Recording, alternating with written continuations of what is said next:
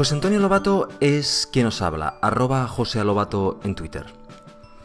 He pensado que os voy a contar una cosa que he hecho, bueno, llevo haciendo desde el último mes, que es, ah, bueno, no es que sea tremendamente útil, pero me resulta curioso y es posible que a vosotros también.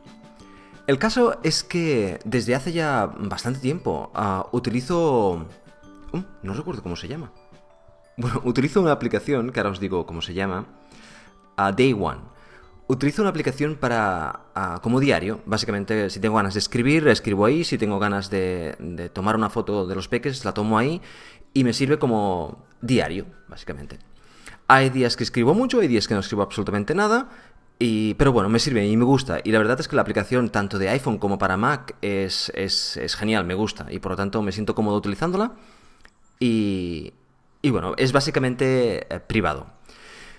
Bien, pues poco tiempo atrás descubrí que la, aplicación tiene una, una, API para ser utilizada desde, desde el terminal. Y entonces estuve pensando de que podría llevar el, diario un poquitín más allá. Y ciertas cosas que hago uh, a diario, pues uh, lanzarlas hacia, el, hacia, el, hacia, hacia, esta aplicación. Y así lo hice.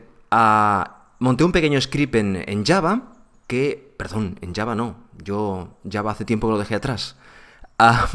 monté un pequeño script en, en Ruby que uh, lo que hace es que básicamente cuando voy a hacer un commit al control de versiones, en lugar de hacer commit directamente, pues hago commit utilizando mi, mi, pequeño script y el pequeño script lo que hace es arreglar el commit, poner más información y lanzarlo sobre esta aplicación y después hacer en commit en Git. De esta forma, básicamente, cuando miro a mi historia, también miro, también aparecen los commits que, que he hecho, indicando en la rama en la cual se hicieron, indicando en en el repositorio en el cual se hicieron, en las ramas que se hicieron, el, identificador del, commit y, y, bueno, después todo el texto que, que, incluí y alguna que otra cosilla más, creo, la hora, bueno, alguna que otra cosilla más, no recuerdo exactamente, pero, pero bueno, eh, me resulta curioso.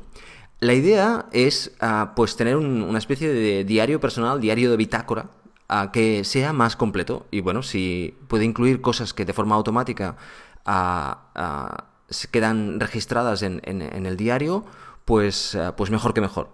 Pues nada, es una cosa tremendamente simple, es una cosa básicamente curiosa que, que quería compartir con, uh, con vosotros.